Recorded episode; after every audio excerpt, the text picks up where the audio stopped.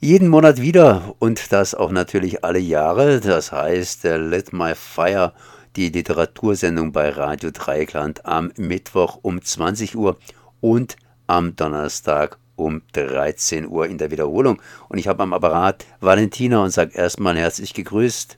Hallo, vielen Dank, dass ich da sein darf. Ihr habt ja jetzt ein besonderes Thema, das heißt statt äh, Hörspiel sozusagen Lichtspiel. Und Lichtspiel, das ist der neue Roman von Daniel Kehlmann und den habt ihr euch vorgenommen. Das heißt, es geht hier, wenn ich es mal so sagen darf, und das habe ich einfach mir angelesen, um die Gewaltherrschaft und Kino als großes Thema im Januar. Ähm, ja, ich stolper einfach mal rein und sage, warum habt ihr euch dieser Gewalt und Kino ausgerechnet jetzt gewidmet? Also da gibt es zwei Gründe für. Der eine Grund ist, dass ähm, Daniel Kehlmann ja nicht ganz unbekannt ist und einige von uns auch schon sehr gute Bücher von ihm gelesen haben. Also die Neuerscheinung, ein neuer Roman von ihm war Grund, ihn zu lesen. Ein anderer Grund, warum jetzt ausgerechnet im Januar ist, dass es thematisch ganz gut passt, denn in Lichtspiel zum einen passt es gut in den Winter, in der Zeit der Dunkelheit, wo man vielleicht dann auch gerne mal ins Kino geht und dann das Lichtspiel auf der großen Leinwand verfolgen will. Aber es gibt auch noch einen anderen, einen eher politischen Grund. Und zwar ist der 27. Januar ja auch der Tag des Gedenkens an die Opfer des Nationalsozialismus. Und da passt es dann eigentlich ganz gut, wenn wir Ende Januar auch ein Buch besprechen, das eben in der NS-Zeit spielt. Momentan haben wir so ein bisschen einen Rechtsruck, beziehungsweise Deutschland steht auf gegen AfD. Hat es auch da mitgespielt oder seid ihr ganz historisch? Das war jetzt nicht die Ursache, warum wir uns dafür entschieden haben, aber das passt natürlich ganz gut zusammen.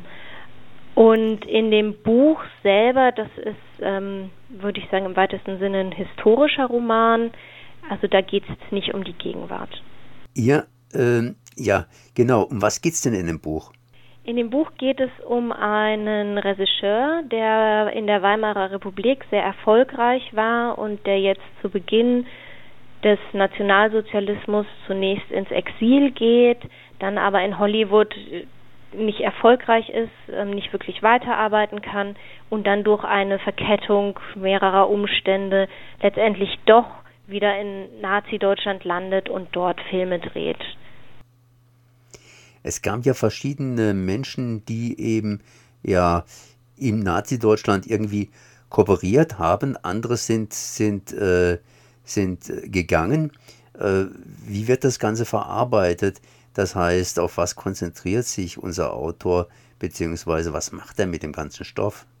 Das Spannende ist, dass wir hier eigentlich ganz viele Figuren haben, die irgendwie äh, nicht so ganz glücklich sind und aber versuchen, sich jetzt, wo sie eben in Deutschland sind und auch nicht mehr rauskommen, zu arrangieren. Und da kann man dann richtig erkennen, wie sie im Laufe der Handlung ähm, immer kompromissbereiter auch werden oder beziehungsweise klar wird, dass sie halt einfach ähm, ja es immer schwieriger wird, äh, da ähm, sich zu weigern, bestimmte Filme zu machen und ähm, das wird dann gar nicht so genau klar, wo eigentlich der, der Punkt ist, wo sie ihre eigene Überzeugung ändern oder aufgeben oder auch verraten, sondern das ist eher so was Schleichendes.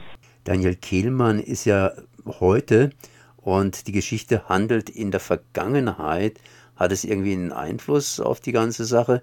Ich meine, wenn man heute das Ganze beurteilt, hat man natürlich einen anderen Blick, als wenn man das zum Beispiel 1950 oder 1960 gemacht hätte. Na klar, das Thema wird natürlich heute wieder relevanter. Ich glaube, was man mitnehmen sollte, ist eben dieses Schleichende, dass es nicht den einen Punkt gibt, wo man sagen kann, jetzt ist es, ähm, jetzt muss ich aufstehen, jetzt muss ich was machen, sondern dass es so eine langsame Gewöhnung ist und plötzlich ist man dann mitten im Faschismus. Er geht ja hin und äh, sagt nichts anderes als, jetzt ist Januar, jetzt ist die Zeit des Lichtspieles, sprich des Kinogehens. Äh, gleichzeitig wird das Ganze im Radio ja ausgestrahlt und im Grunde genommen promotet ihr hier ein Buch, Wer soll denn das Ganze lesen? Ist es eher für einen Menschen, der na, Historisches erleben möchte? Oder ist es jemand, der so ein bisschen literarisch aufgearbeitet Historisches erleben möchte? Oder, oder, oder?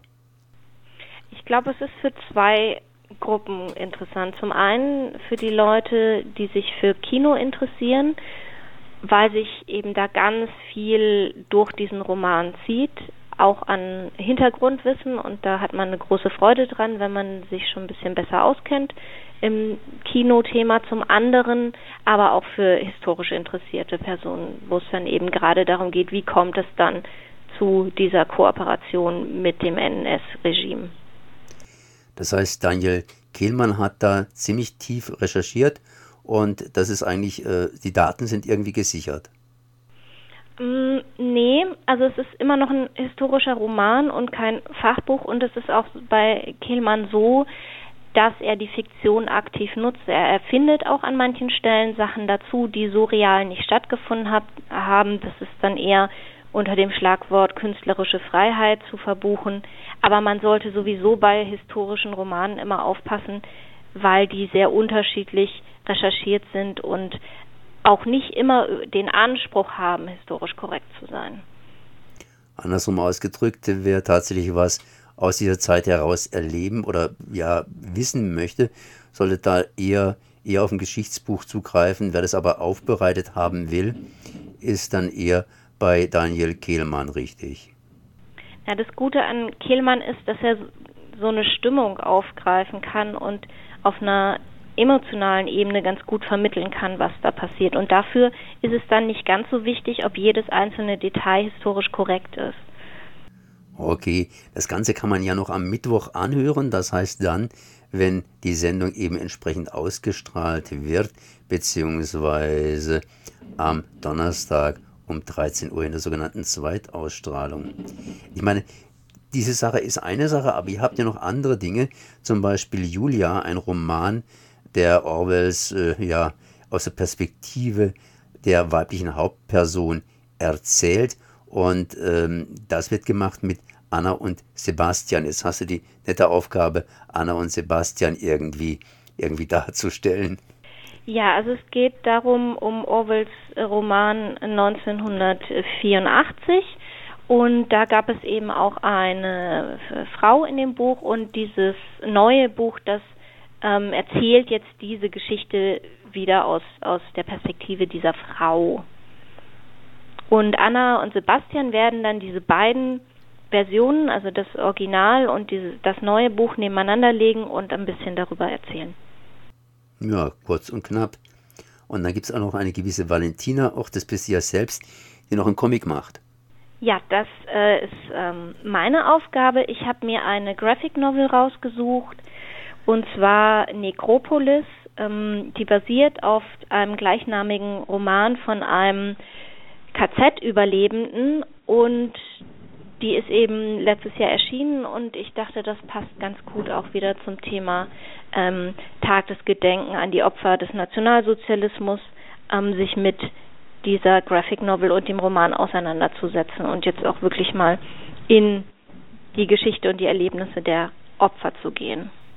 Das heißt, äh, als Ankündigung beziehungsweise um die ganze Sendung dann auch zu hören, am, ja, am Mittwoch um 20 Uhr gibt es wieder Lit My Fire mit vielen, vielen, vielen, vielen Büchern und Anregungen. Einfach mal reinhören um 20 Uhr und wer das Ganze verpasst hat, um 13 Uhr am Donnerstag gibt es das Ganze nochmal und im Übrigen halt auch noch auf der Webseite irgendwie nachzuhören. Also Lit My Fire mit Lichtspielen mit Gewaltherrschaft und Kino. Valentina, ich danke mal für das Gespräch.